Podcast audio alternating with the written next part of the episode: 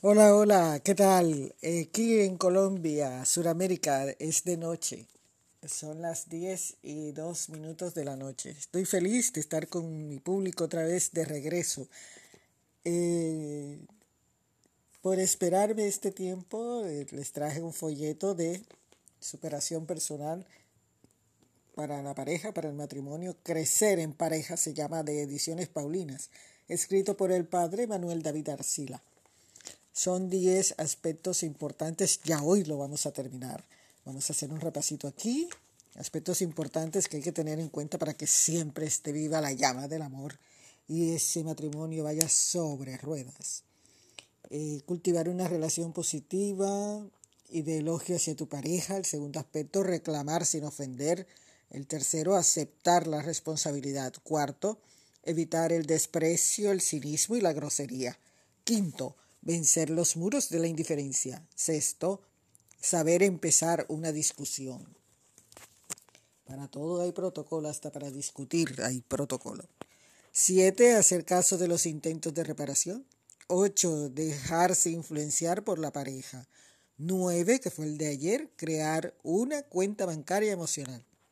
Y hoy tendremos el último punto, tener a Dios como centro de sus vidas, Conclusión y oración del autor, el padre Manuel David Arcila.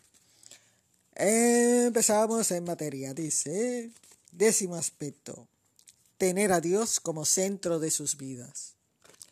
El último aspecto que quiero invitaros a reflexionar es el reconocimiento de Dios en sus vidas. Si una pareja no cuenta con Dios, es muy difícil que pueda progresar en su relación.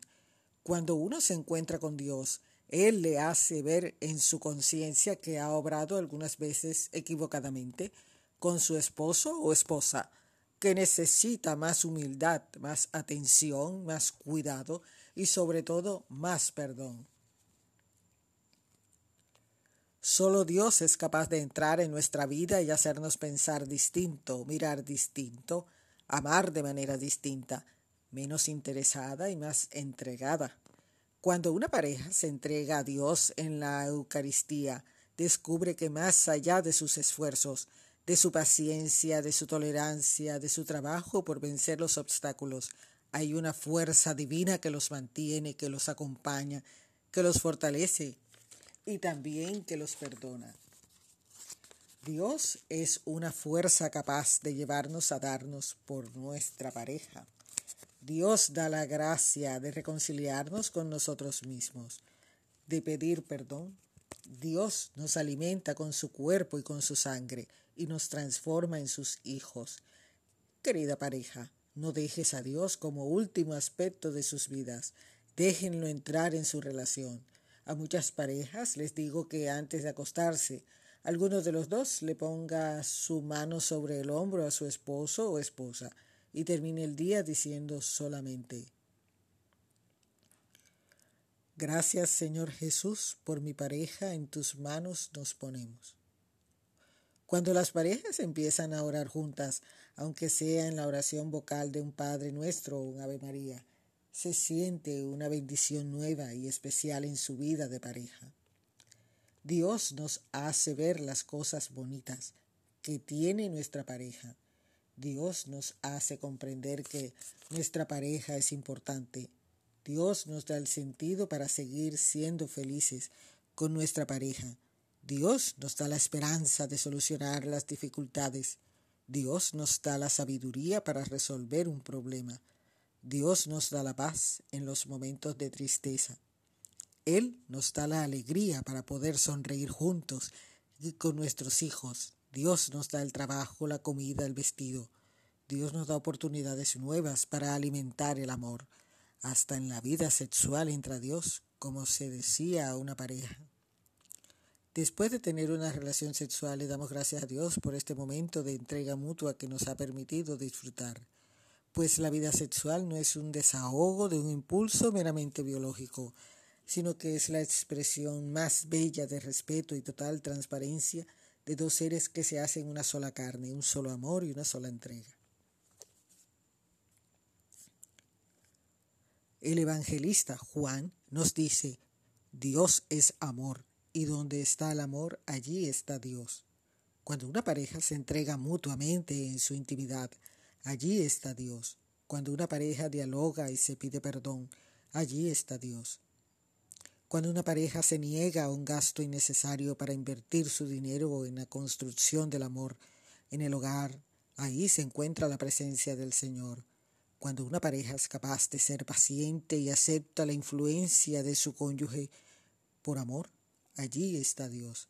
Cuando una pareja no levanta muros de indiferencia, sino que respeta a su pareja, ahí se encuentra también Dios. En el beso, en el abrazo, en la mirada, allí está Dios. Parejas felices nunca son parejas perfectas, pues están satisfechas el uno con el otro, siempre tienen diferencias significativas en el temperamento, intereses, valores familiares. Tienen conflictos como otras parejas, discuten sobre el dinero, trabajo, cuidado de los niños, de la casa, pero sobre todo tienen a Dios y acuden a Él por medio de los sacramentos y la oración. Y por eso son parejas que saben cómo crecer, cómo alimentar el sueño, cómo ser más comprensibles con sus errores. Saben expresarse el cariño en los pequeños detalles y saben tomarse de la mano para mirarse a los ojos con sinceridad. Dios le concede a toda pareja una gracia muy especial el día de su matrimonio. Hay parejas que no son conscientes de esta gracia del matrimonio, pero allí como en la ordenación sacerdotal, Dios nos da su bendición para permanecer en la alegría y en el dolor, en la salud y en la enfermedad, en la prosperidad y en la escasez. Qué alegría siento cuando celebro una boda de plata o de oro matrimonial. Allí es cuando le damos las gracias a Dios por su fidelidad y la misericordia para con nosotros. Pues, como dice el salmista, relata el autor, Dios que comenzó una obra buena, Él mismo la llevará a su término. Bueno, hasta aquí. Han terminado los 10 aspectos de el folleto Crecer en pareja de Ediciones Paulinas, escrito por el padre Manuel David García. Veamos que concluye el padre. Dice conclusión. Quiero invitarlos, queridos esposos, para que concluyamos esta meditación con una oración. Hagamos juntos esta plegaria y pidamos juntos al Señor Jesús que bendiga la vida de todas las parejas y pidámosle que transforme nuestros corazones y los llene más de su bendición. Vamos a leer la oración ya para terminar este podcast, el podcast final de la semana. La oración dice,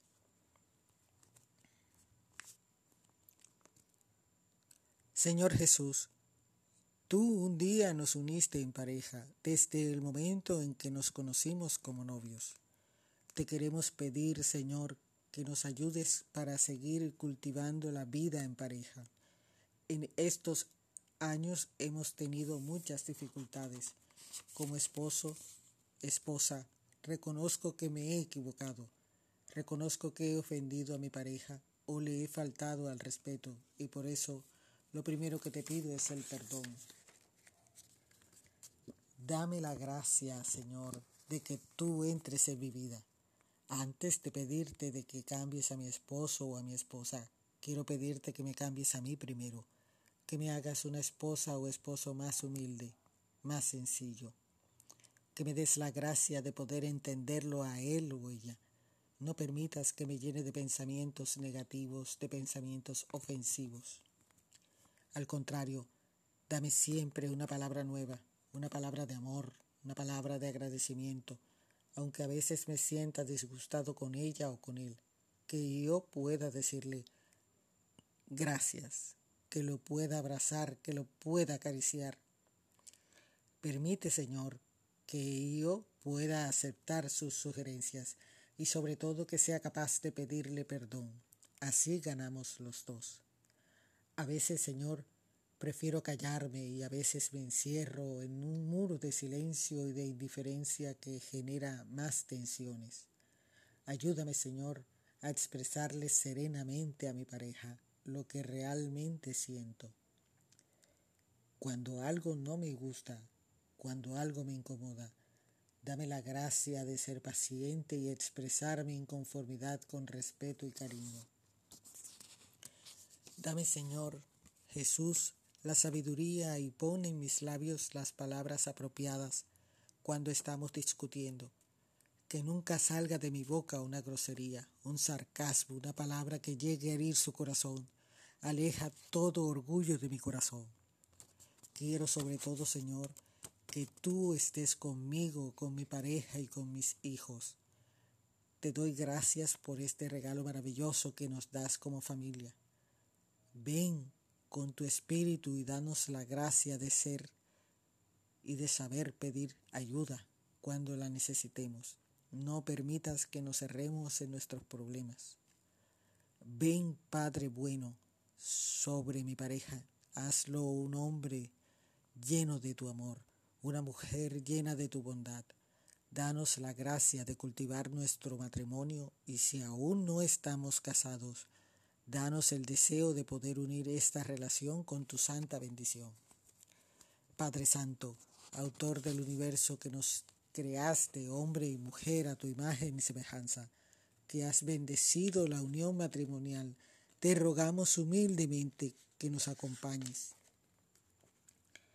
y que la gracia del Espíritu Santo inflame nuestros corazones para que en el gozo de nuestra mutua entrega, como pareja cristiana y acompañados de nuestros hijos, seamos imagen de tu mismo amor en la iglesia.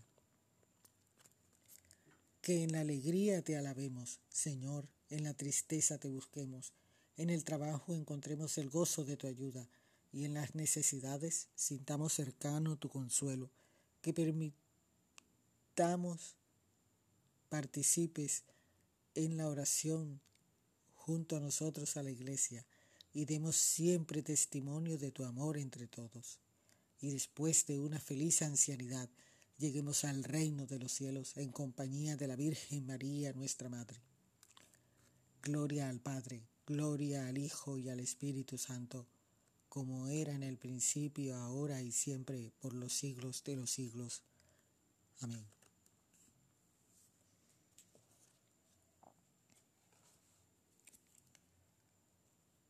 Soy Nadine Viana, desde Barranquilla, Colombia.